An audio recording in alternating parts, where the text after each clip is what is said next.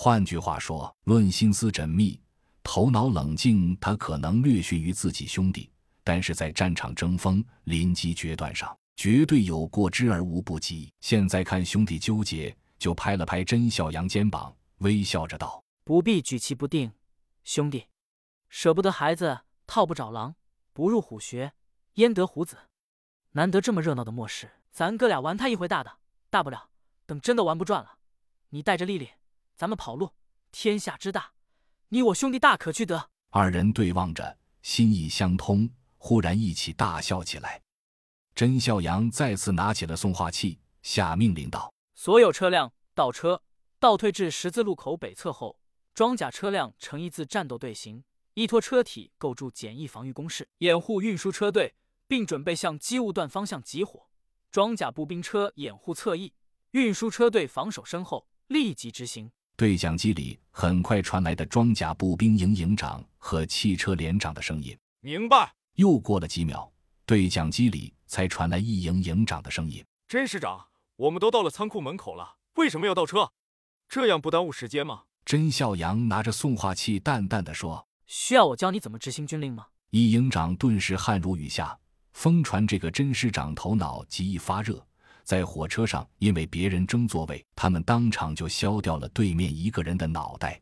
这会儿身在战场，作为指挥官，他有临机专断的权利，自己可不能给他杀鸡儆猴的口实。尤其是自己就是那只鸡，一秒钟内想明白这点，立即大声道：“明白，立即执行。”说完，恶狠狠扔下送话器，呸的吐了一口唾沫，骂骂咧咧地说：“反正你官大，出了问题你担着，关我屁事。”骂完之后，却不敢耽搁，立即在公共频道里传达了后退的指令。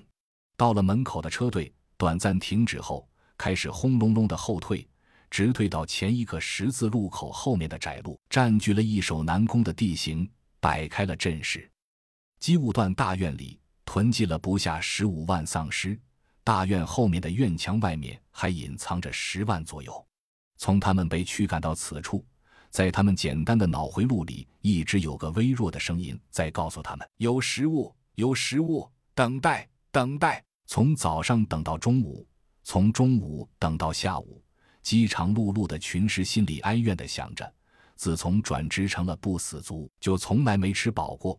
说好的五险一金啥都没有，说是保底加提成，却从没见过提成长啥样。保底部分八成往上也得靠自筹。虚假宣传害死人啊！